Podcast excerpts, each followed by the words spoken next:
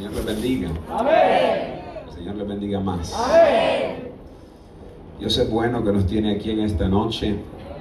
Amén. Hace 14 años, con 19 años de edad, Jesucristo rescató mi vida de unas tinieblas profundamente terribles.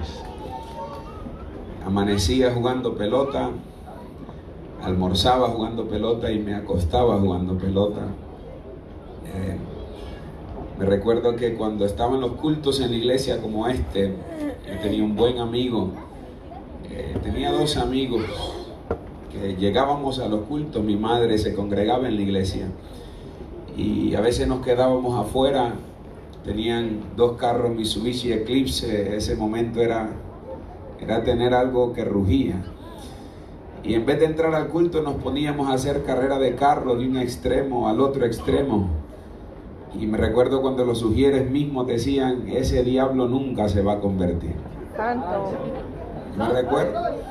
Me ponía a hacer carreras allá afuera, tenía amigos que entraban al culto, se iban al baño y ahí fumaban marihuana.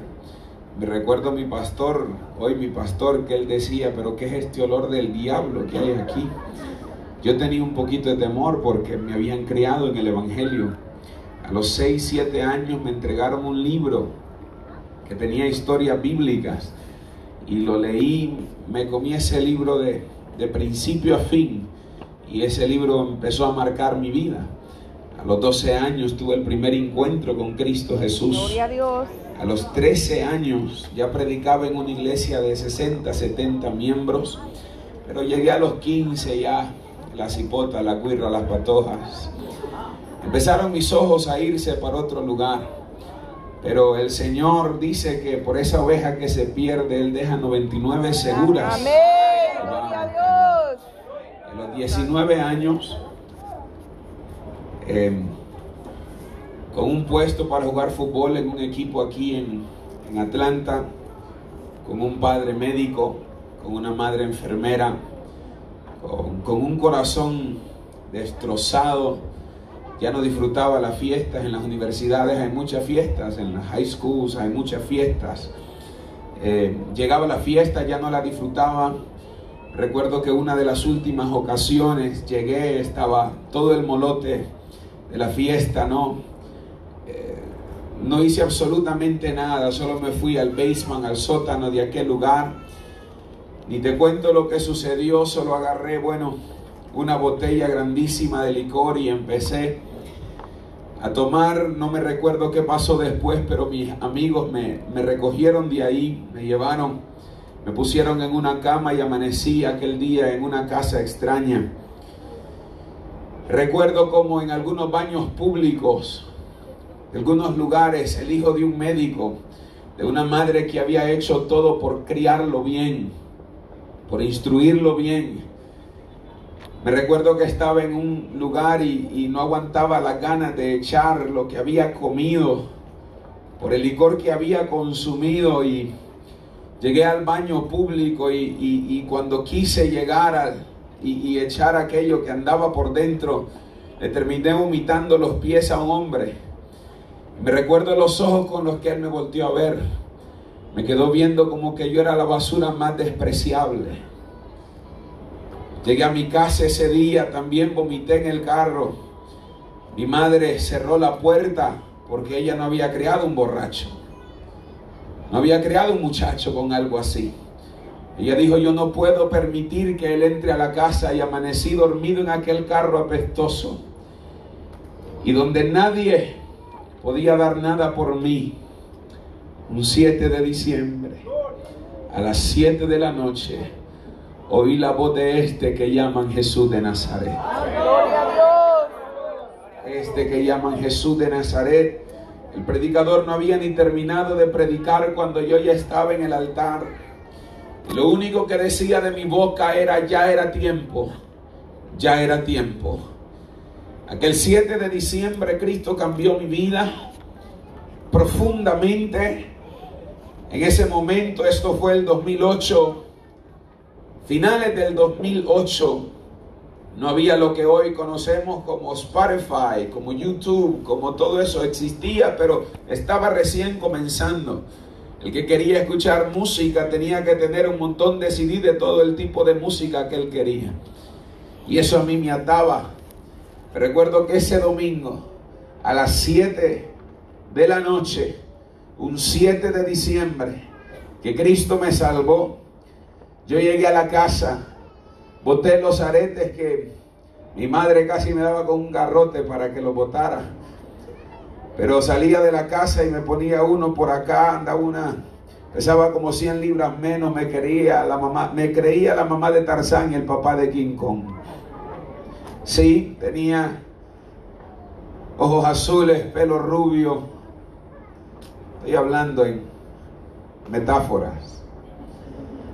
Me sentía tan bonito. Capitán del equipo en el que jugaba Jugué para Parkview High School, 2007, 2008, 2006, 2007, Berkmore High School.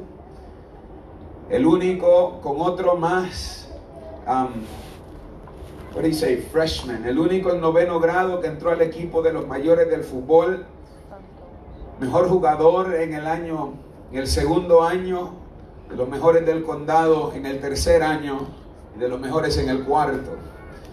Me senté en Honduras con lo que aquel hombre que le llaman Eduardo Tala del Motagua para firmar pronto y jugar profesional, pero tenía una oferta de la Universidad de Clemson para ir a jugar fútbol acá.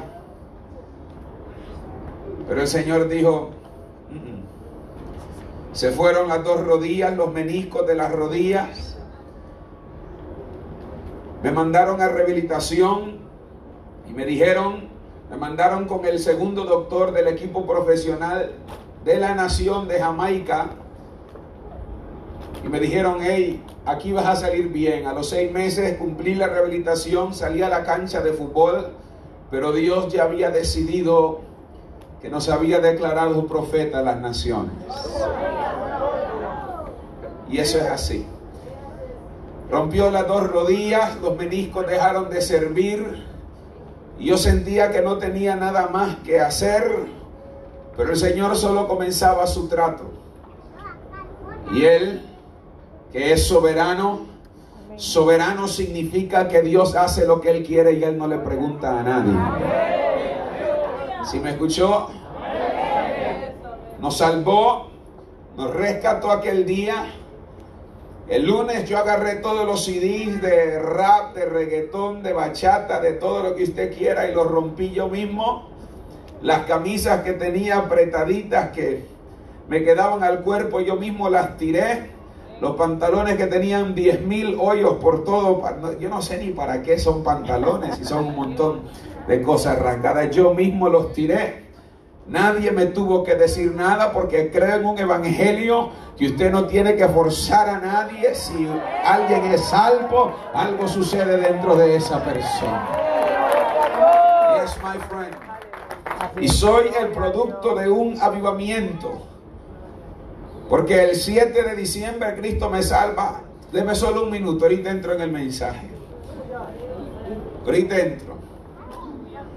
Pero Cinco días después de convertirme había un loco dentro de la iglesia que me dijo, mire joven, me dijo, yo me quedo aquí solo en la iglesia orando desde el viernes hasta el domingo, que el culto empieza a las 5 de la tarde, no como nada, viernes, sábado y domingo. Y si usted se quiere venir acá a orar, venga, se le dije yo, ¿para qué me dijo?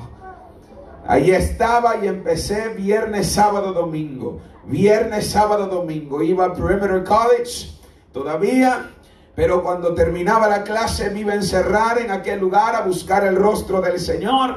A los seis meses Él me bautizó con su Santo Espíritu. Y me recuerdo cuando alguien vino y me dijo, era alguien que era anciano dentro de la iglesia, y me dijo, joven, me dijo, ese fuego que usted siente se le va a apagar bien rápido. Lo quedé viendo yo y le, dijo, ¿por qué? le dije, ¿por qué dice eso? Me dijo, es que usted está en el primer amor y eso solo le pasa a lo que está en el primer amor. Han pasado 14 años y ese fuego no ha disminuido. Lo siento mayor, siento esa presencia mayor, ese anhelo mayor. Han venido los vientos, los mares y las imperfecciones nuestras, claro, pero Él no nos ha pagado de acuerdo a nuestras iniquidades. Su presencia es real. Alguien diga gloria a Dios. Aleluya. Y aquí huele a avivamiento. Amén. Gloria a Dios. De ahí salimos una camada de jóvenes, evangelistas, misioneros, pastores. El avivamiento produce eso.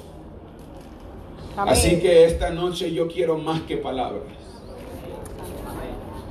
Si usted solo vino por un momento, si usted piensa que esto es todo, emocionarse por un momento, cantar un momento y que después vayamos y seamos los mismos, eso no es avivamiento. Avivamiento es un cambio tan profundo que tú quedas viendo a ese joven después. ¿Y por qué le conté mi testimonio? Para que usted no diga, ah, no, eso es solo para los viejos, no, eso es para usted. A los 21 años el Señor me llama al ministerio y me envió a las montañas de Guatemala, México, El Salvador, Honduras. A los 23, 24 me llama al ministerio a tiempo completo. Trabajaba en un buffet de abogados y el Señor me dijo, se me sale del buffet, olvídese de esa plata que yo tengo un reino mayor. Yo lo voy a sostener, yo me voy a encargar. Y al sol de hoy han pasado 10 años y el Señor no ha fallado su santa palabra. Nunca hemos cobrado por un mensaje, no vendemos CD ni nada de eso. Tengo mi esposa, tengo tres hijos y usted ve que tengo cachetes para decir que Dios nos sigue alimentando. Si Él nos llama, Él provee. Alguien diga amén. A su nombre. Gloria a Dios. Me gustaría darle un mensaje que el Señor me dio. Vaya conmigo al segundo libro de Samuel, capítulo 12, por favor. Versículo 26. Es un privilegio para mí estar aquí. Gracias a la hermana Angie que contó con nosotros, a todo ese equipo de jóvenes que trabajan con ella, su pastor, Dios bendiga a cada uno de ustedes, pastores que están aquí. Y reciban saludos de mi amada esposa, de mis hijos. Mañana estoy predicando en dos lugares, así que excusen los que no están aquí con nosotros hoy. Mañana estarán todo el día conmigo. Y reciban saludos de la iglesia pentecostal Betel. Pero con esas ganas que lo recibió no dan ganas de darse. Reciban saludos de la iglesia pentecostal Betel. Qué bueno. Por favor, dele la mano al que está a su lado y que le bienvenido a la casa del Señor. Regálele una sonrisa. Bendito sea Dios, aleluya. Si lo mira marcadito, dele un abrazo, tal vez lo necesita. Dios ha sido bueno, fiel con nosotros. Capítulo 12, versículo 26 del segundo libro de Samuel.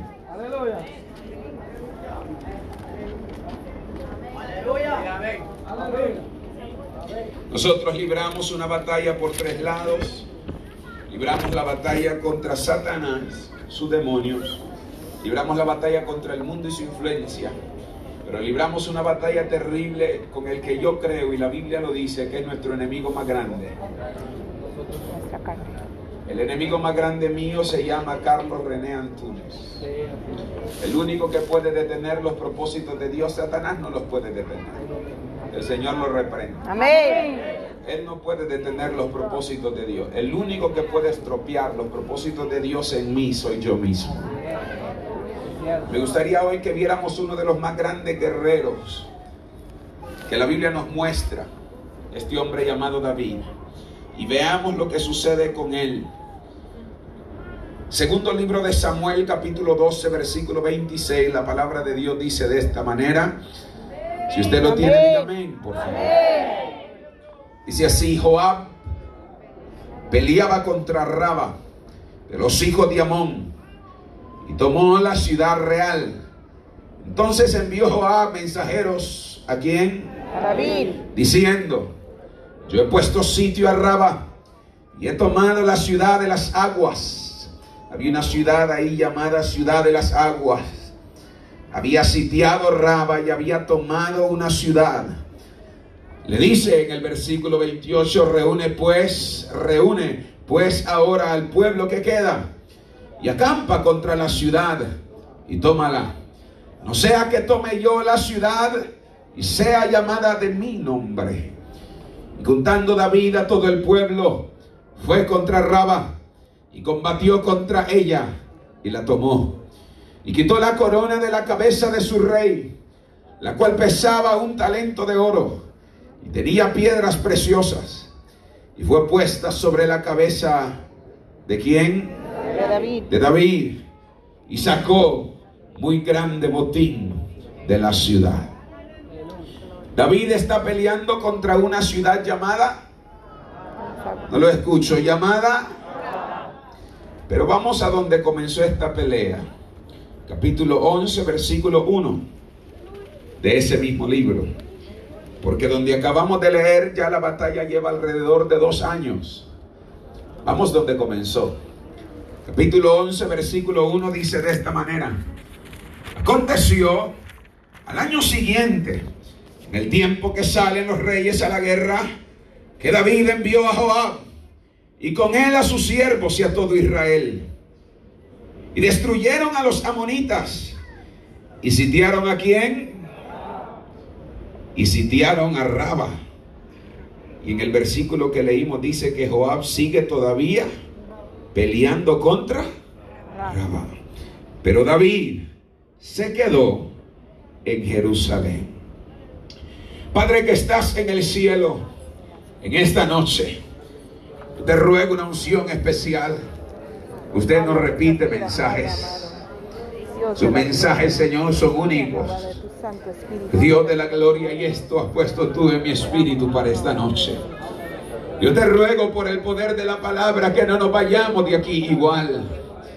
Que tu presencia, Señor, ministre el corazón de cada uno de los que estamos aquí. Aquellos que has traído, Señor, que están estancados en esta noche. Dios de la gloria, metidos en el fango y no pueden salir de él. Yo te ruego que en esta noche, Señor amado, salgan de ahí por el poder de la sangre de tu Hijo amado. Vine por alma, Señor, a este lugar. Transforma más de una vida. Yo pensé que estaba en una iglesia cristiana. Parece que pocos saben orar. Alce su voz y ore conmigo, se lo ruego. Dios de la gloria, en el poder de la palabra, quebranta los poderes que atan la vida. Levanta a aquellos que están caídos, las rodillas debilitadas, las manos caídas, los rostros, Señor, que han sido avergonzados por el enemigo. En el nombre glorioso de Cristo Jesús. No te pido que me quites, yo te pido que me uses para la honra y la gloria de tu santo y maravilloso nombre. Dios mío, ayúdame a predicar como un hombre necesitado a gente necesitada. Como un hombre muriendo a hombre muriendo. Como que si hoy fuera el último mensaje que doy. En el nombre de Jesús. Una iglesia en victoria dice, dice, no se siente todavía. Dele un codazo, un pellizcón al que está a su lado y dígale, hay algo que impide tu victoria. Hay algo que impide tu victoria. Y después de dar gloria a Dios, siéntese, por favor. Si usted no deje gloria a Dios, quédese de pie todo este culto. I believe we need more than just words, my friend. Creo que necesitamos más que solo palabras. We need more than just emotions. Necesitamos más que solo emociones. Amén.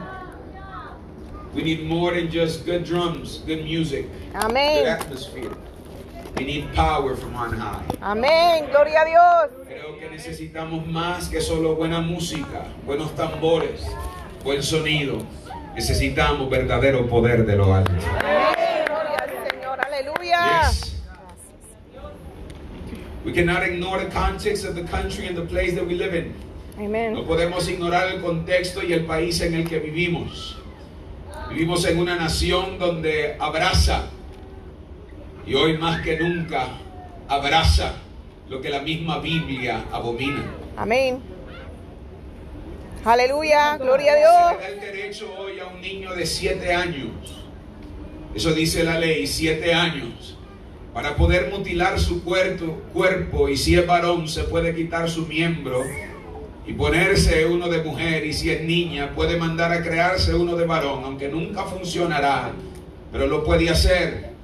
Las leyes están haciendo todo para que los niños ya no tengan que pedirle permiso a los papás para hacerlo. Vivimos en el contexto de una generación donde las escuelas, sus mismos currículos, dicen que se le debe enseñar al niño desde que está en kindergarten, en pre-kinder, en primer grado, segundo grado, que no hay ningún problema que un hombre se case con un hombre, que una mujer se case con una mujer, que no hay problema con ser transgénero, no binario. Decir que no, no soy hombre, no soy mujer, nací en un cuerpo equivocado. Vivimos en una nación donde todo esto se abraza. Y fuéramos bobos, ignorantes, necios, tontos, si nosotros mismos no nos damos cuenta en el tiempo que vivimos. Amén. Parece que nadie dice nada. Santo. Las iglesias anglosajonas, la iglesia te habla, habla inglés en su gran mayoría. No quieren reprender este tipo de cosas porque ir en contra de la corriente es difícil. Es necesario. Se vaciarían muchos templos. Mucha gente se iría de espaldas si hablamos la verdad. Mm, Amén. Si se habla la verdad. Y el enemigo, no. Atiéndame por favor. La situación en que hemos caído no es todo culpa de Satanás, es culpa de una iglesia decadente, Amén. de una iglesia que perdió la brújula, que se olvidó quién es su Dios, Amén. Gloria a que Dios. Dios es santo, santo, santo Amén. Todos los atributos de Dios. En ninguno hallamos en la Biblia que se repite en ese hebreísmo, dando a conocer algo del Señor que debe ser recalcado con la repetición. Nunca oímos decir Dios es bueno, bueno, bueno. Nunca oímos decir Dios es amor, amor, amor. Nunca oímos decir Dios es ira, ira, ira. Pero en Isaías capítulo 6 se repite por los serafines en el trono de Dios que Él es santo, santo, santo. Sí. La decadencia que vivimos viene desde arriba, desde líderes eclesiásticos que se rehusaron a pararse en la brecha en un momento donde debieron hacerlo. Donde muchas iglesias americanas hoy tienen entre sus músicos un varón casado con otro varón y lo aplauden. Una muchacha que vive con otra muchacha y lo aplaude. Y todo pareciera que está perdido. Todo pareciera que, que esto se perdió, que ya no hay solución. Pero el diablo no se dio cuenta que cuando Dios quiere hacer algo, en las mismas narices de él lo hace. Atiéndame por favor. Crió a Moisés en las narices de Faraón. Crió a Jesús en las narices de Herodes. En el tiempo donde la lámpara se apagaba y no había lumbrera ni palabra en Israel, donde los hijos de Elí abandonaron la palabra, Dios tenía un. Y alguien dirá, ¿de dónde vendrá entonces la mano de Dios? Al diablo se le olvidó y no pensó que ya Dios lo tenía todo listo, todo ready. Y sacó gente de las montañas de Centroamérica, de Suramérica, de México. La gente pensaba que venía a ser dinero, pero llegaron aquí y se encontraron como Simón de Sirene con la cruz de Cristo y fueron transformados, pero no se quedó ahí. Le nacieron hijos, le han nacido nietos y ahora hay una generación que Dios ha creado aquí, que conoce la palabra y lo va a en español, en inglés. Jesus is the Lord. Jesús es el Señor. Amén. Gloria a tabernáculo de un país que ha perdido la brújula. Ahí están saliendo por las calles de Winder, de Lawrenceville, por las calles de distintos lugares. Y los que pasan por ahí se preguntan, ¿y esta gente loca quién es? Sí, Dios lo levantó. Dios lo tiene para esta hora. Alabado la gloria de Dios. Y los que hablan inglés pasan por eso el mensaje. No lo tienen que limitar solo a la lengua de sus antepasados. Lo tienen que traer Gloria a aquí Dios. y traer esa palabra que diga. Jesús está en caído. Jesús es el Señor. Jesús es el Señor. Ustedes lo quisieron cambiar, pero Él es el Señor. Amén. Gloria a Dios. Gloria a Dios.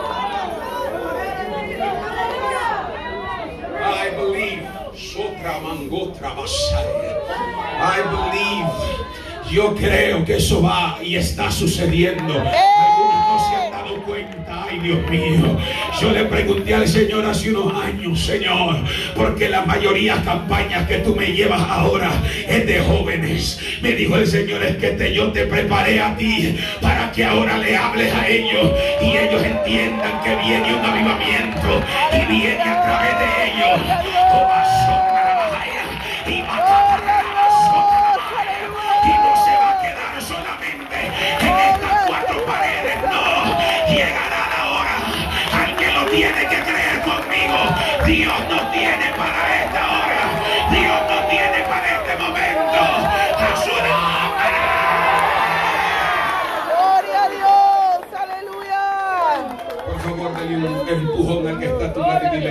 tiene para esta hora. ¿Qué la tiene para esta hora? Pero que siente el empujón que le doy. Gloria a Dios, aleluya. Gloria al Señor. Gloria a Dios. Bendito tú eres, Padre. Gloria a Dios. We are here for this hour. Y que lo oigan los demonios. We are here for this Unción especial se siente aquí.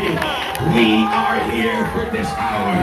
Le dijo Mardoqueo a Esther, para esta hora te tiene el Señor. Y Dios me dijo, yo le dije, Señor, el otro día.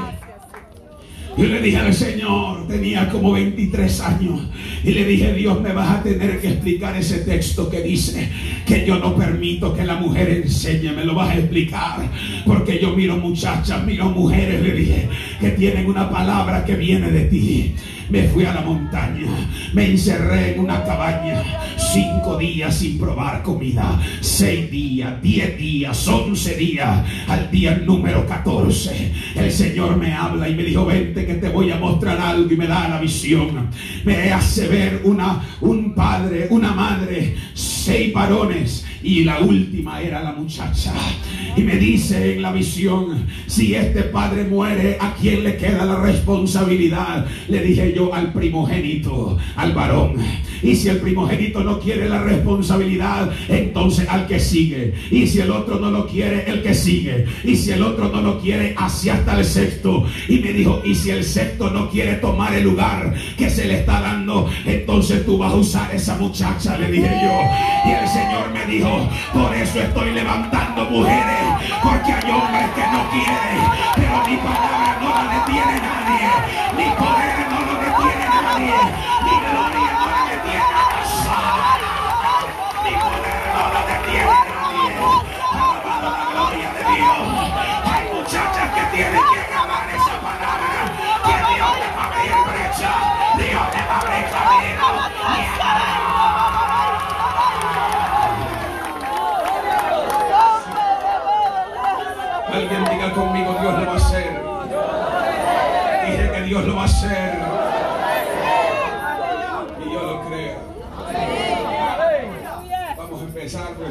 estamos aquí hasta las dos. Ahora bien, para que Dios cumpla sus propósitos, hay cosas que hay que quitar del camino. There's things that have to be moved away. Dios tiene distintos vasos, dice Timoteo, Pablo a Timoteo, de oro, de plata, de barro, pero requiere una cosa de los vasos, que se limpien de toda inmundicia. If you want to be used by God, make yourself usable.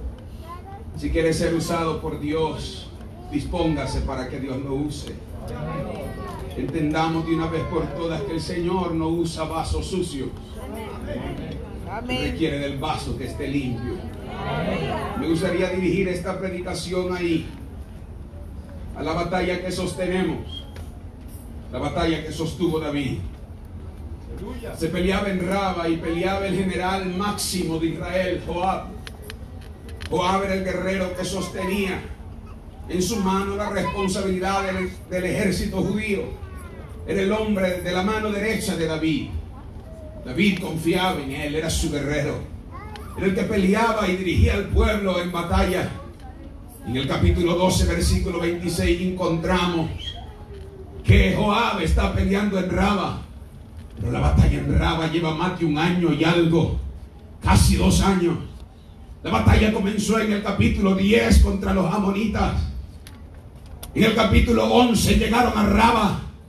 ¿Y cómo es que la batalla prosigue todavía en el capítulo 12, versículo 26? ¿Cómo es posible que no pueden tener una victoria? ¿Cómo es posible que Joab, dice la Biblia, que mandó David a todos los valientes junto con él? Estás hablando de hombres que eran diestros en batalla, indetenibles. Era un ejército imparable. Eran hombres que eran ambidiestros, con las dos manos mataban enemigos. Nadie los detenía. Eran leones en la batalla. Pero no pueden derribar a Raba. Raba les está presentando algo que ellos no lo pueden conquistar. ¿Será que faltaban argumentos tácticos en la guerra? ¿Será que faltaba inteligencia de Joab? ¿Qué es lo que pasó en el lapso del principio y hasta este momento? Que no pueden tener una victoria en aquella ciudad. Mientras Joab peleaba contra los amonitas, había sucedido algo en Jerusalén. Algo que detenía la victoria. Algo que paraba la conquista. David había caído en adulterio. La cabeza de Israel había manchado sus ropas. El hombre que dirigía al pueblo, el sacerdote, el profeta, el rey, tenía un problema con Dios no solucionado. Y que nadie piense aquí que sus decisiones espirituales no afectarán su vida natural. Todo lo que yo decido en lo espiritual traerá consecuencias naturales. Usted está en la condición que está hoy, no por las decisiones de otro, sino por las decisiones suyas. Si disfruta de una vida plena en el Señor, ha tomado decisiones que le han bendecido. Si está aquí y hay ataduras en su vida que no le permiten ni siquiera abrir la boca y decir aleluya, usted ha tomado esas decisiones. Sí, hay tres cosas que suceden que están aquí descritas en estos textos que leímos. Iremos a estas tres cosas esta noche. La primera es esta. Nadie puede cumplir el propósito de Dios si primero no abandona su pecado. Nadie puede cumplir el propósito de Dios si primero no abandona su pecado. No hay victoria. No hay victoria hasta que se abandona el pecado. Y la tercera, no hay honor, no hay gloria, no hay honra, no hay corona, no hay lugar especial en Dios si no abandonamos el pecado. ¿Qué sucede en Jerusalén? En el tiempo que el hombre de Dios debe estar en la guerra entre primavera y verano. Para invierno no salían, lo dejaban en casa. Pero para primavera y verano él tenía que estar en la guerra. ¿Qué le pasa a este hombre feroz? Que la Biblia dice que los filisteos cuando oían que David estaba en la batalla temblaban. Tenían miedo porque había un hombre terrible en batalla. ¿Qué le sucede a David? What happens to him? Que lo hace quedarse en casa. No sé, se queda en casa. Y cuando está en su casa, Dice el texto que se levantó de la cama por la tarde. Mire hermano, la pereza y el aburrimiento es un buen camino de aterrizaje para los aviones del diablo. Así que cuando usted esté aburrida, agarre la escoba y póngase a, a limpiar la casa. Cuando usted esté aburrido, póngase a, a cortar la grama si tiene grama. Si usted mira a un hijo suyo aburrido, ensucie para que limpie. Cuando los hijos le digan, I'm bored, póngalos a hacer algo. Porque alguien aburrido es un buen aterrizaje de los aviones del diablo. Alguien dice gloria a Dios. Una mente aburrida es un- una buena pista de aterrizaje para las cosas satánicas. Y David estaba aburrido en casa. Se paseaba sobre el tejado de la casa de un lado para otro. Esa palabra se paseaba. Es que no estaba quieto. No sabía qué hacer. No hallaba por dónde agarrar. No sabía con quién hablar. Sus soldados andaban en batalla. Se acababa de levantar tarde de dormir. Qué terrible esa gente que se levanta a las 10 de la mañana, a las 9, a las 11. Gloria a Dios, ya se quieren casar, pero se levantan a la una. Ya quieren tener esposo, gloria sea al Señor, pero son las últimas en pararse de la cama. Gloria sea al Señor. Ya quieren tener mujer. Gloria a Dios. Y no se pueden parar ir al trabajo a las seis. Ay, ay, ay, ay. Aquí no hay. Aquí en Secativo, en este lugar no hay. Solo hay en Betel creo que están. Gloria sea al Señor. Aleluya. Esa raganencia trae problemas. Diga conmigo, trae problemas. El aburrimiento trae problemas. Alguien aburrido no sale de facebookear viendo lo que hace Maluca. No sale de estar en las redes viendo lo que hace Cleotilda. Solo pasan pegados viendo lo que hace otro. Y nos hacemos haraganes cristianos. Es que voy a ver qué hizo la iglesia tal. Qué hizo la iglesia otra. Qué hizo el otro. Yo quisiera que algunos soltaran hoy el teléfono y volvieran a hablar con el porque estés viendo sermones cristianos no quiere decir que estés haciendo lo que tienes que estar haciendo. Hay gente que solo pasa, ay Dios mío, estoy tocando una tecla, solo pasa metido en las redes, viendo culto de otro lado y ellos no le dan culto al Dios Todopoderoso. Por favor, Peñica, que está a tu lado y dile, yo creo que va a ser contigo. Gloria a Dios. "Shh, te están hablando. Y tú respóndele contigo también.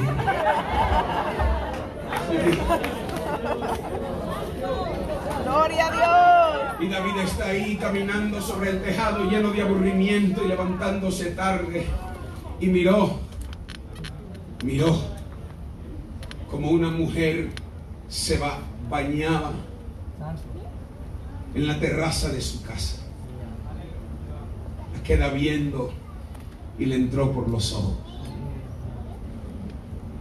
No es curioso que dice la Biblia que Eva, cuando pecó, miró, miró que el fruto era apetecible a los.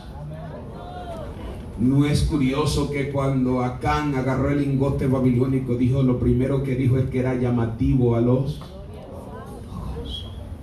David dijo, mándenla llamar, mándenla a traer, métanla en la alcoba. Durmió con ella, se acostó con ella, pecó contra Dios. El problema es que le salió con premio aquel pecado. Como cuando abrían la caja de chirrios y venía un premio adentro. Por eso cuando la mujer queda embarazada le dicen que está premiada. Y le manda a decir ella, David, estoy encinta. El pecado que cometimos trajo una consecuencia. Estoy premiada. David dijo esto, lo que tengo que hacer es esconderlo. Bien dice la Biblia que un abismo llama otro abismo. Santo, aleluya. Dijo él, hay que mandar a traer a Urias Eteo, el esposo de esta mujer. Mándalo a traer. Urias Eteo llega. Dice la Biblia que David le dice, welcome my friend. Bienvenido. ¿Cómo está la guerra? ¿Cómo te fue? Todo bien, chilero, dicen los guatemaltecos. Calidad, dicen los hondureños. Che, que la guerra está bien. It's good. Todo está bien. Entonces le dice David, yo quiero que te vayas a tu casa, que te relajes, que te deje un baño con espuma. Yo quiero que te acuestes en tu cama. Es más, le dijo, prepárenle una canasta a este hombre de la casa real, dice la Biblia, que le dieron un regalo de la casa real, los mejores vinos, la mejor comida, las mejores uvas, y la mandaron a la casa de Urias Eteo. Pero Urias Eteo, cuando iba para la casa, dijo, "Mm, mm, yo me voy a dormir con los siervos de mi Señor. Y se quedó durmiendo con los siervos de David. En la mañana le dicen David, Urias no se fue para la casa. Lo manda a llamar David y le dice, ¿qué pasó? Ya que el hombre era tan leal, tan leal, que le dijo, no es posible que el arca de Dios esté en el campo, que mis hermanos estén peleando la batalla y que yo vaya a dormir con mi esposa. De ninguna manera yo voy a hacer eso. Era un hombre leal. Dijo David, lo que tengo que hacer es emborracharlo. Le da el mejor vino que tenía. Se embriagan, lo embriaga hasta que el hombre no podía ya. Y le dice, hoy sí váyase para su casa. Pero aquel hombre, aún borracho, no se fue para la casa. Se fue a dormir con los siervos de su señor. Entonces dijo David, a este no le puedo sacar la vuelta. No le puedo echar el niño a él. No puedo decir que de él porque no va a dormir con su esposa. David agarró papel y escribió, Joab le dijo, general del ejército, cuando esta carta llegue a ti, yo quiero que a Urias Eteo lo pongas al frente de la batalla. Lo que tú no sabes es que la Biblia en crónica dice que ese Urias Eteo era uno de los 27 valientes más fuertes de David. Era un hombre especial, era un hombre digno y era un hombre leal. Y David por esconder su pecado estuvo dispuesto a matarlo. Amén. Aleluya.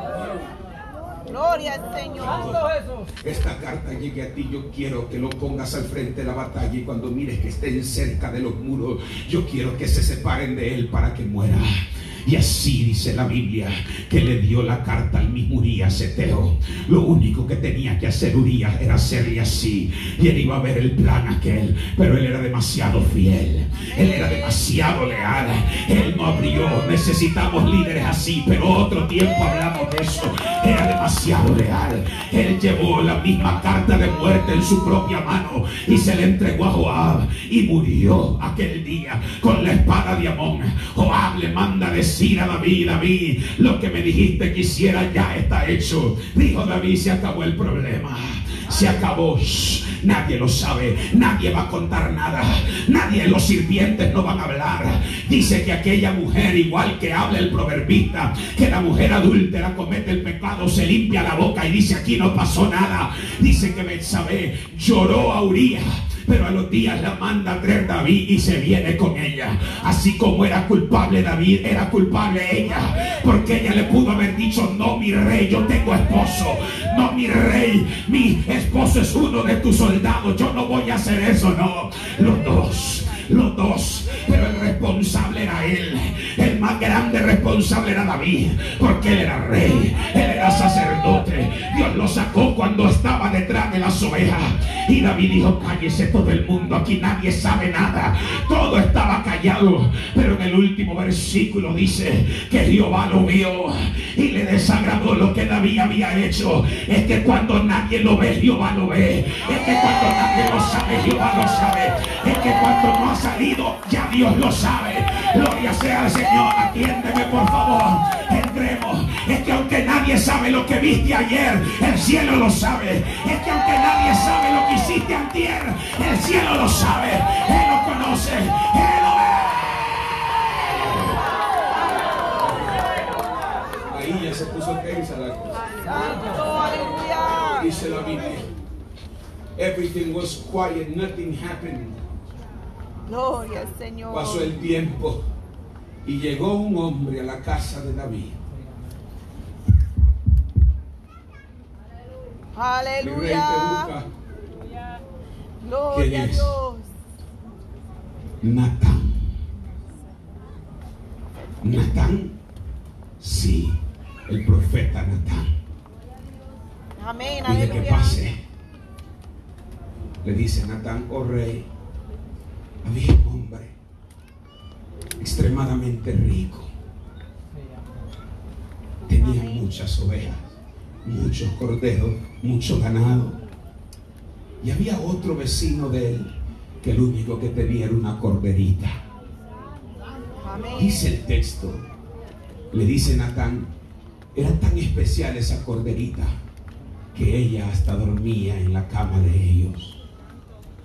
Amén, aleluya. La cuidó, la crió, la mantuvo. Y de repente llegó un visitante a la casa del rico. Y en vez de él matar de su abundancia, fue y le quitó la única corderita a su vecino. Y esa mató. David se enfureció y dijo, ese hombre necesita pagar cuatro veces y necesita morir. Y, y Natán le apuntó el dedo y le dijo, ese hombre es usted. Ese hombre eres tú. Porque tú tienes todo el reino de Israel. Y podías disponer de las concubinas que tienes. Pero en vez de tomar de ellas, tomaste la mujer de Uría. Amén, aleluya. El pecado estaba descubierto. Había salido a flote. Ya no lo podía tener escondido. El problema es que David, la manera que él reaccionó, él pudiera haberle cortado la cabeza a Natán. Él era rey. Él podía haberlo matado, lo podía haber expulsado. Pero David dice, he pecado contra Jehová. He pecado. Y escribe y dice, ten piedad de mí, oh Dios. Contra ti, contra ti solamente he pecado. Reconoce su maldad. Reconoce su iniquidad. Y Natán le dice, Dios también ha remitido tu pecado, no morirás. Óyeme. Y es ahí donde Dios le dice, yo te saqué detrás de las ovejas, yo te puse en el reino, se lo quité a tu Señor, yo te he engrandecido, he perdonado tu pecado, pero las consecuencias vas a tener que vivirlas. Ahora vamos, Gloria al. Señor. porque David está fuera de su propósito. David, ¿dónde tenía que estar? En la guerra. Dilo como que has comido. En la guerra. Ustedes comieron, ustedes no. ¿Dónde tenía que estar? En la guerra. Tenía que estar en la guerra. David está fuera de su propósito. Aleluya. Gloria a Dios. David, no sé qué me dio de él. Santo. Gloria al Señor. David está fuera del propósito.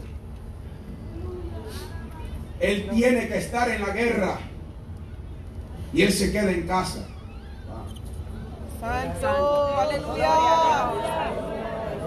Bendito tú eres, mi Cristo Jesús. Aleluya.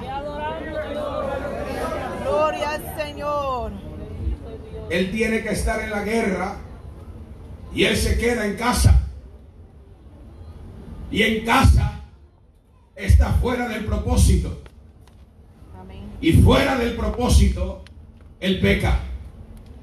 Y ese pecado no le permite volver al propósito. Es el soldado del Señor, pero Dios no lo puede hacer con él hasta que él no confiese ese pecado. La batalla sigue en Raba. Pero David no puede volver a la batalla. Un lapso de tiempo de más de un año pasó. ¿Cómo volvía a la batalla si tenía un pecado escondido? Aleluya. No podía. Un pecado no confesado le impedía a él volver a la guerra. No podía regresar. No tenía la conciencia para ir a pelear la batalla del Señor. No podía. El pecado lo estancaba. El pecado lo mantenía en casa. El pecado lo tenía albergado allá, fuera del propósito del Señor. Dios lo quería en la victoria, pero él seguía en casa todavía. El rey no volvió a Raba. No podía regresar a Raba hasta que no confesara y se arrepintiera de su pecado. Fue, fue cuando confesó el pecado que Joab le dice, después de que lo confiesa, Joab le dice, rey, ahora sí, hemos sitiado a Raba y estamos a punto de vencerla. Véngase, porque hay victoria en este lugar. Le está diciendo Joab, regrese a su lugar, vuelva al propósito, vuelva donde Dios lo llamó, que fue lo que desató aquello, la confesión, el arrepentimiento, es el cielo diciendo a través de Joab, ya te arrepentiste, ya lo confesaste, es hora de levantarte, es hora de volver a pelear, es hora de regresar al propósito.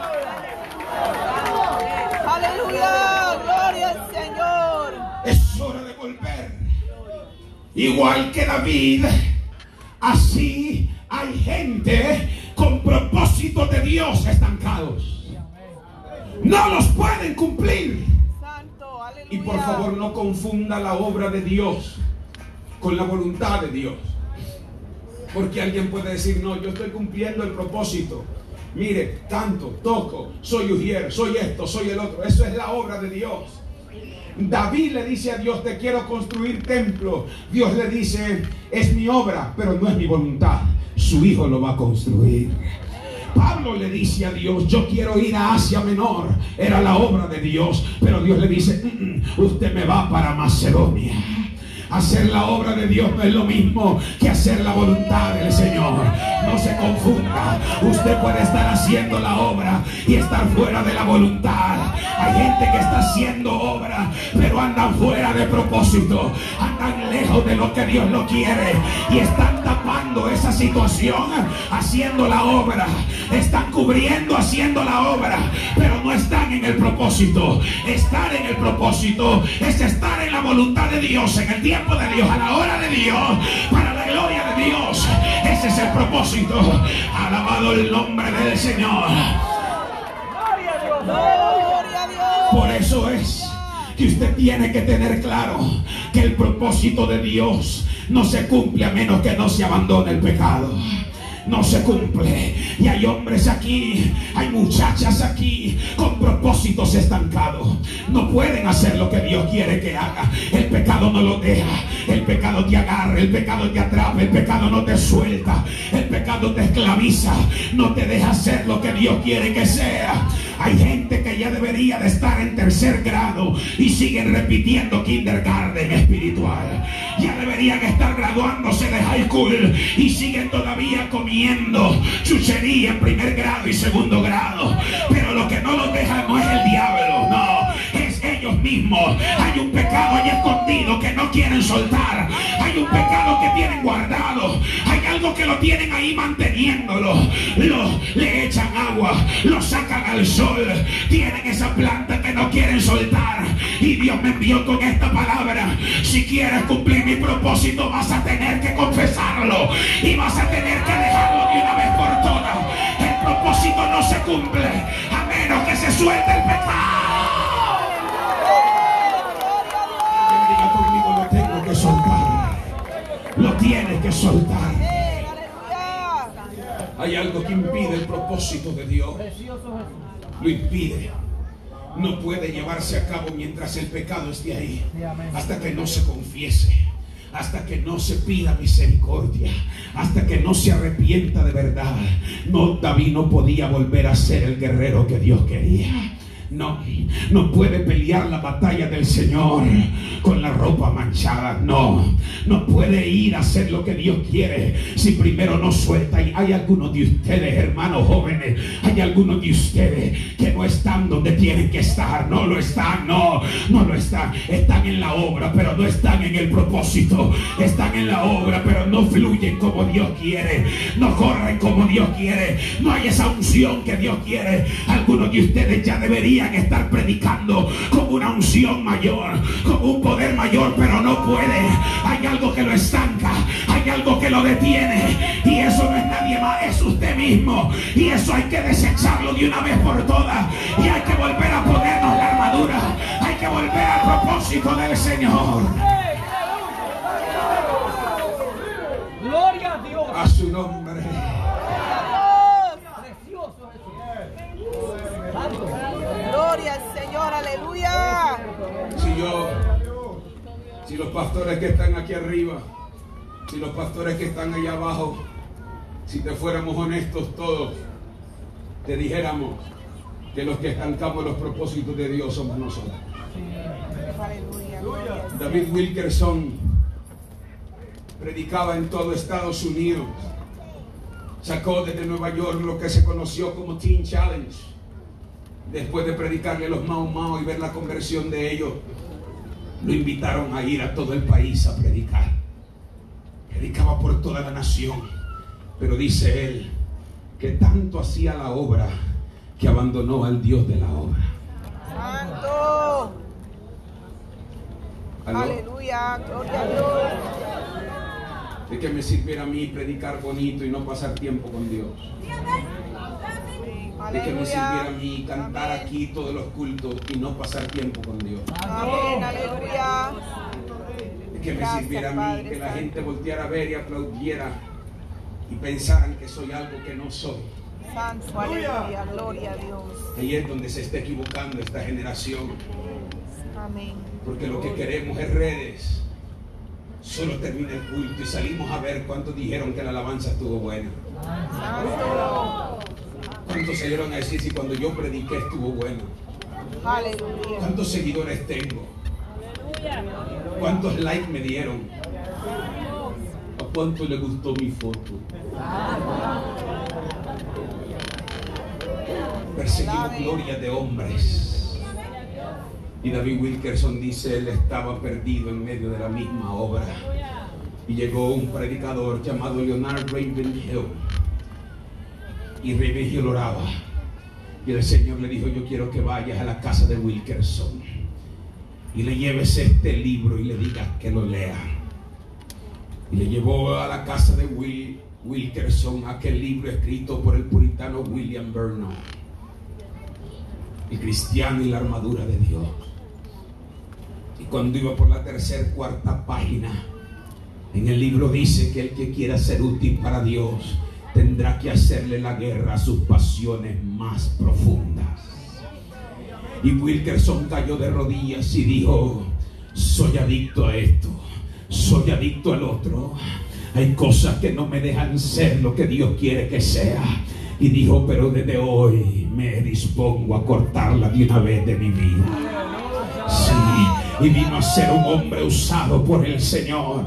Usted quiere salir de ese estancamiento en el que ha caído.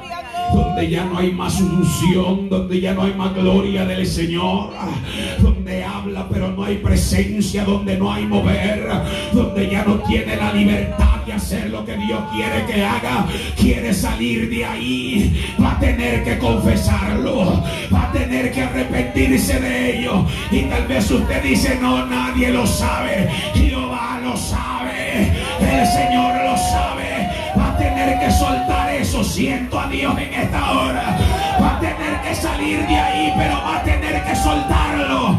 Usted tiene la opción en esta hora de decir como David, he pecado, pero me arrepiento. Gloria a Dios. Gloria a Dios. Aleluya. Dice el texto que le dice Joab, come on, come to Rabba, vente a Rabba. David agarró el ejército de regreso al propósito. Qué bonito volver al propósito. Vamos. Se vinieron con él. Y entró a Raba y la desbarató. De regreso al propósito. De regreso al lugar que Dios tiene con él. ¿Qué me importa a mí lo que el hombre quiera de mí? Yo quiero estar donde Dios quiere que yo esté. De regreso al propósito. Volvió al lugar que Dios quería. Y volvió a la victoria. Dice el texto que tomó a Raba. Tomar a Raba era una victoria habían terminado con los amonitas y David volvió a saborear el dulce maná de la victoria, caminar en victoria. Pero eso fue hasta que lo confesó, eso fue hasta que lo soltó, eso fue hasta que dijo, esto se acabó en mi vida, ya no lo quiero más. Esto, óyeme por favor, porque pareciera que estoy diciendo algo que dije, pero el Espíritu me dice que insista. Fue hasta que él dijo, yo esto, yo ya no lo quiero más. Este pecado ya no lo contemplo más en mi vida. Ya no quiero tenerlo en mi vida. Le voy a hacer la guerra, pero ya no me vuelve a dominar. Ahí, entonces Dios le volvió a dar una victoria. Alabado la gloria del Señor. A su nombre. Pero esto esto no es nuevo en la Biblia. Esto no es nuevo. La Biblia dice que cuando conquistaron, si está aquí, de un gloria a Dios. La Biblia dice que cuando Josué conquista Canaán y Jericó, dieron 13 vueltas en total, 7 vueltas el último día, y con un grito y el sonar de las trompetas los muros cayeron, desbarataron una ciudad fortificada. Entonces viene y les queda la ciudad de H-A-I, Ai. Les queda Ai todavía. Y entonces dice que le dicen los espías, los detectives le dijeron, Josué, ya fuimos a ver la ciudad, es una cosa pequeña, solo manda dos mil, tres mil hombres, le dijo, para que no se canse el pueblo. Lo que no se sabía es que días anterior un hombre de Israel había hecho lo que Dios le había dicho que no hiciera. ¿Cómo se llamaba ese hombre? Solo ustedes dos saben. ¿Cómo se llamaba? David. David. Acá. Acá miró un lingote, acá le gustó. Mira el pecado. Dice que lo miró, le gustó lo llevó a la casa, lo escondió y lo puso entre sus enseres. La mujer sabía, los hijos sabían, el guau guau lo sabía. Todos lo sabían. Pero nadie dijo nada. Van contra Ai y dice que 36 israelitas mueren. Israel volteó la espalda delante de un ejército pequeño cuando acababan de tener una victoria grande. Josué hizo lo que todo pastor, todo líder, no sé si trabajan con células, todo líder de célula, todo líder de joven, todo líder de damas, todo líder de caballero debía hacer cuando mira que no hay avance, cuando mira que está estancado. Hay pocos que lo hacen, pero Josué dice que desde la mañana hasta la tarde se tiró ante el arca de Jehová y le dijo, Jehová, ¿qué es lo que pasa? ¿Qué es lo que sucede? ¿Cuál es el problema? ¿Por qué está estancado eso? Y Jehová llegó y le dijo, Josué, levántese de ahí, le dijo, no se tire así, porque el problema no soy yo. El problema es que hay pecado en medio de Israel. Alguien agarró el anatema y oye la palabra que Dios le dice. Yo no le vuelvo a dar una victoria hasta que nos saquen la iniquidad en medio del pueblo. Entonces dice la Biblia, mira el Espíritu Santo operando en el Antiguo Testamento. Dice la Biblia que los reúnen por tribu, los reúnen por familia, los reúnen por casa. Y dice que el Espíritu muestra que es en la casa de Acán. Llega Josué y le dice, Acán, ¿qué es lo que pasó? Acán le dice, miré el lingote, me gustó, lo llevé a la casa, lo escondí, allá lo tengo metido. Vamos entonces, fueron a la casa lo sacaron, le dijeron a Can, agarre su mujer, agarre sus hijos, agarre los perros, agarre los camellos, agarre las vacas, agarre las ovejas. Y dice que la reunieron en un lugar, los apedrearon a todos, los mataron a todos, los eliminaron a todos y la victoria volvió a Israel. Y óyeme, y alguien dirá, ¿por qué tan drástico Dios? ¿Por qué matar la mamá? ¿Por qué matar los hijos? Porque Dios no quiere ni medio pecado vivo. Él lo quiere todo muerto. Él lo quiere todo eliminado. Él quiere que sea arrancado por completo. Que si lo vamos a sacar, lo saquemos desde la raíz. Hay que matarlo.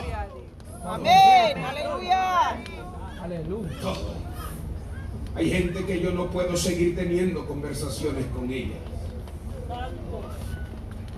Dije yo, por decir usted. Hay personas con las que usted tiene que cortar por completo. Hay redes que usted tiene que cerrar por completo. Amén. Aleluya. ¿Aló?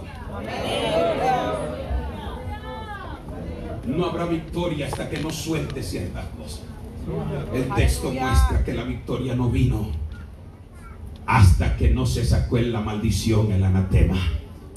Y hay dos tipos de pecado. Dos. Está el pecado de omisión y está el pecado de comisión. ¿Cuál es el pecado de comisión? Cometer algo. Y David hizo de los dos. Cometió un adulterio y cometió un homicidio. Pero está el pecado de omisión, que es lo que dice la Biblia, el que sabe hacer lo bueno y no lo hace, le es pecado. Por favor, démele un empujón al que está a su lado. Hay una que cabecea. No me la voltee a ver, pero démele un empujón. Solo es una, solo es una. Estuviera viendo Netflix, estuviera contenta, pero como está aquí, pero solo es una. Óyeme. Ay, ay, ay, ay, ay. Gloria a Dios. Aleluya. Omite también su responsabilidad, comete de los dos pecados y Dios se rehúsa a darle una victoria hasta que él no lo confiese. Pero cuando él lo confiesa, la victoria vuelve. Es que cuando el pecado se confiesa, Dios vuelve a estar contigo. Dios vuelve a decir, sí, yo te voy a dar una victoria. Dios vuelve a ir de tu lado. La verdadera victoria se consigue con Dios de nuestro lado. Alguien diga gloria al Señor. La verdadera victoria se consigue con Dios de nuestro lado. ¿Me escuchó? La verdadera victoria se consigue con Dios de nuestro lado. Si no, pregúntale a Saúl cuando Dios lo abandonó, no hubo más victoria. Pregúntale a Sansón cuando Dios lo abandonó, no hubo más victoria. El hombre que cargó una puerta de miles de libras, el hombre que con la quijada de un burro mató mil hombres, no volvió a tener una victoria por insistir en el pecado. Usted quiere vivir una vida de derrota, entonces manténgase en ese pecado. Pero si quiere una vida de victoria, confiéselo, suéltelo, déjelo y verá que Dios estará con usted. Quite el pecado de en medio y la victoria va a volver. Dios está aquí en esta hora. Quite el pecado de en medio y la victoria va a volver. El Señor me ministraba eso. Hay casas en derrota, hogares en destrucción y están buscando la salida de una y otra manera. Vuelva a meter a Dios ahí. Saque el pecado de ahí y va a ver si esos diablos no se van. Y va a ver si esos poderes satánicos no se van. Alguien dígame.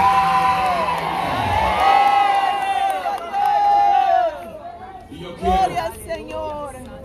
Santo Jesús.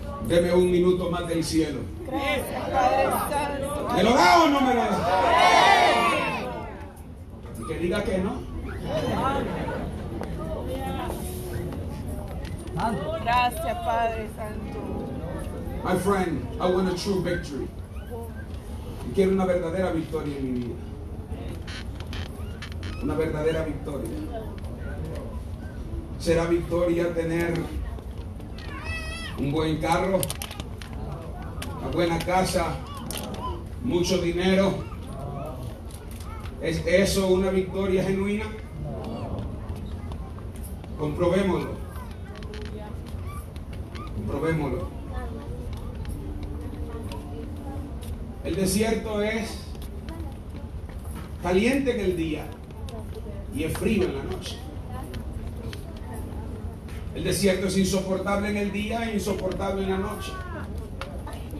Y en Éxodo 33, de donde se ha sacado hasta una alabanza, no sé si se entienda, pero espero lo entienda. Dios está hastiado ya de Israel. Y mira lo que Dios les promete. Yo voy a ir con ustedes. Le dice literalmente, yo le voy a dar victorias contra sus enemigos. Lo voy a meter a Canaán. Está diciendo el Señor, van a ser prósperos. Tendrán victoria, mandaré un ángel con ustedes. Pero yo no iré. Porque ustedes son rebeldes. No vaya a ser que me enojen y los termine destruyendo. Pero Moisés quería una verdadera victoria. ¿Sabes qué le responde Moisés en esencia? Dice, Señor, yo prefiero quedarme en este desierto contigo que en Canaán sin ti. Gloria a Dios. Prefiero comer tortillas con sal contigo que relostre sin ti. Prefiero no tener mucho en el banco contigo que tener el carro de último modelo sin ti. Dios me permite ir a distintos países del mundo y he visto hombres que llegan al culto en chancletas porque no tienen más. He visto gente que vive en casa de una lámina arriba y cuatro postes al lado. He visto iglesias que no están tan bonitas como esta. Y los he visto más felices que algunos de ustedes. Alabando la gloria a Dios me lo ha permitido. Estoy en las montañas de Guatemala un día y me invitan a predicar a un lugar. Cuando yo llego, yo miro que todo el mundo lleva unos cartones en la mano.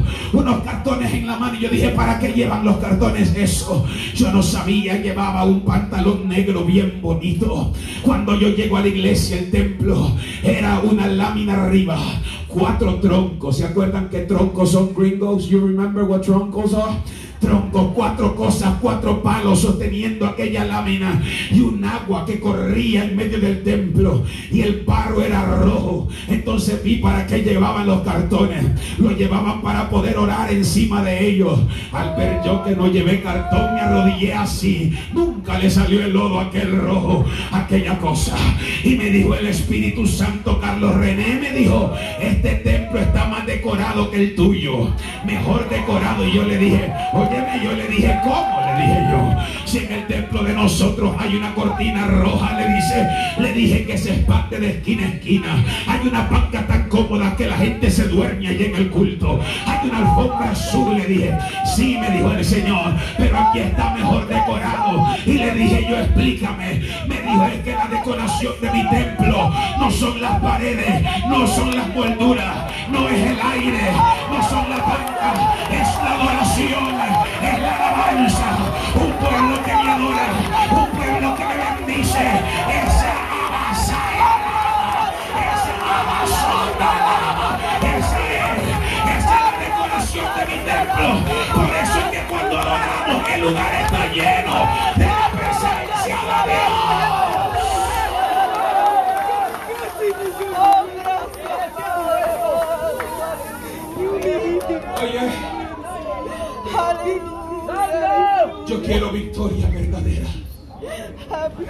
Siéntate tranquilo. Ahorita dejamos que el Señor, Dios está aquí y Él lo está haciendo. Qué bonito se ven algunos de afuera, pero cómo andan de decorados por dentro. Bájale un poquito, qué bonito se ve la corbata de afuera, pero como, como está ese templo de adentro. Qué bonito se ve como te peinaste ese pelo, te lo arrizaste, te lo encolochaste, te viste en el espejo como diez mil veces. Las arrugas no te las quitas, ya están ahí. Alabado la gloria del Señor. Qué bonito te hiciste el pelo como yo me hice el mío. Alabado la gloria del Señor. Pero como está ese templo de allá adentro, como está lo de allá adentro, está decorado. Hay gloria de Dios ahí, hay presencia del Señor ahí. Yo quiero una victoria verdadera. La que. La victoria verdadera es la que tuvo Enoch. La victoria verdadera es que Dios diga, yo voy a caminar con ese hombre. Y dice la Biblia, y Enoch caminó con Dios. Esa es una verdadera victoria. Que vengan los días difíciles y digamos como Abacún, aunque no hayan vacas en el corral, aunque no haya aceite en el olivo, aunque no haya fruto en la viña, con todo y esto yo me gozaré Jehová, Que la felicidad de nuestra vida no sea el carro que tenemos, la casa que tenemos, sino el Dios que tenemos.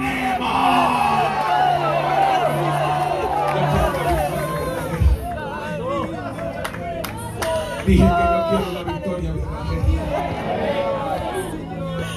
Yo vengo a Cristo. Trabajaba para un hombre que me pagaba cerca de 100 dólares por hora. Con una casa de 2.5 millones. Una casa de tres pisos. Le hacía los impuestos a Alan Iverson, a Usher, a cantantes de Atlanta. Invitaba a su casa que todo el basement estaba lleno. Casi una bodega entera de puros vinos costosos. Un teatro abajo. Su familia, sus hijos ahí no lo disfrutaban. Lo que él quería era tomar. Lo que él quería era beber.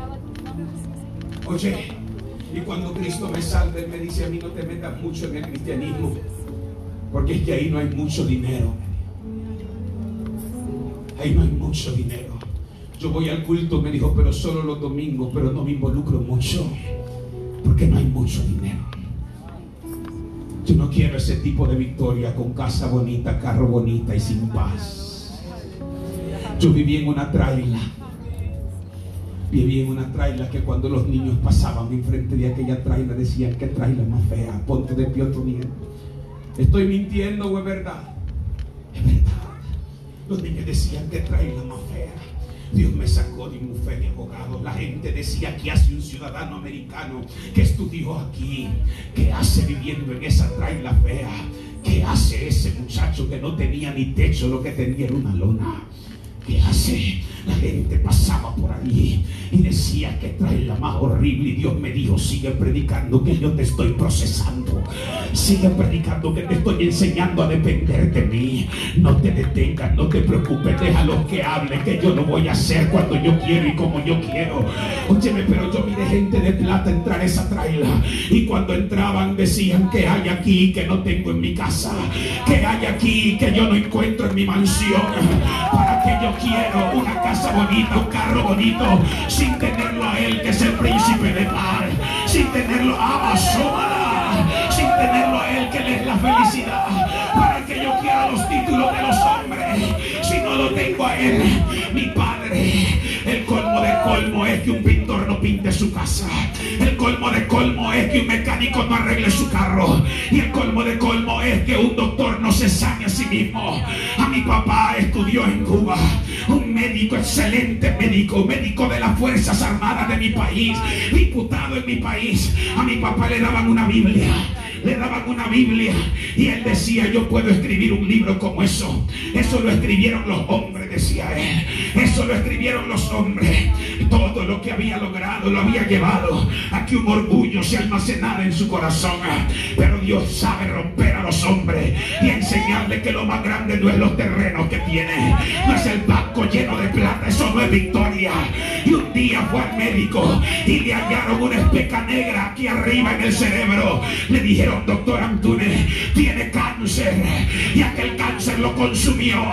Aquel cáncer lo hizo pedazo. Pero fue en ese cáncer que yo lo vi decir.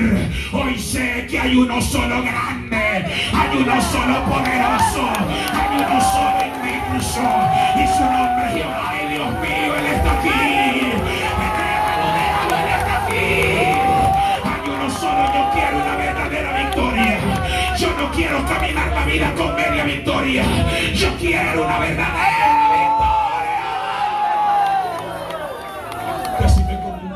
comida tenga paz. Tener la felicidad en mi casa, no que yo quiero una verdadera victoria. Y la verdadera victoria solo la da el Señor. Por último. Dios lo regresa a su lugar de príncipe. Vuelve a haber corona sobre el rey David. Dios necesitaba quitársela. Pero bien escribió David, Dios no me paga conforme a mis iniquidades. Lo regresa a la victoria. Le vuelve a decir, ven, Abajo trabajo. Ven, que todavía hay gloria y corona para ti. Me fallaste, pero yo no te pago como tú me pagas a mí. Me ofendiste, pero yo no te he desechado. Ven, todavía te voy a dar corona. Donde hemos oído a un Dios tan especial. Donde se encuentra un Dios que a pesar de nuestro pecado nos busca y va por nosotros. ¿Dónde vas a hallar a alguien como Él? Yo no vine esta tarde para que te fueras de aquí condenado. Vine como Natán a decirte hay un pecado, pero vine a decirte todavía Dios lo ha remitido. Él murió en la cruz por ello. Él dio su vida por ello. Él pagó el ha oído una gloria así? Oh, sé. Lucas capítulo 15 habla de un joven, de un joven que pidió lo que no se tenía que pedir. Papá, dame la herencia. La herencia se daba cuando la muerte llegaba. Y se fue. Lo gastó, se corrompió, vivió mal, hizo todo lo que quiso hacer terminó queriendo la comida de los cerdos, practicó el discurso y dijo, le voy a decir a papá, papá, mira, he pecado contra ti. ¿Dónde habíamos oído eso? Lo mismo que David. He pecado contra ti he pecado contra el cielo lo mismo. Reconoció su iniquidad. Es que si el hombre lo reconoce, el Señor está viendo a qué hora lo reconoce. A qué hora, Ay, Dios mío, el amor de Dios está aquí. Siente esa unción que no te condena. Él vino por ti en esta tarde. Él vino a romper la cadena. Amén, aleluya. Sancho practicó el discurso. Lo tenía todo bien practicado. Y Lucas dice que papá estaba aquel día en casa. Papá, de repente mira desde lejos a un muchacho con la ropa sucia, con los zapatos dañados, pero le queda viendo el rostro. Y dijo, ese es el mío. Ese es mi muchacho. Dice la Biblia que el muchacho no corrió. Papá corrió. El muchacho traía el discurso, pero papá no lo dejó terminar. Lo empezó a besar. Y dice que lo abrazaba. Y dijo, tráiganle ropa. Tráiganle zapatos.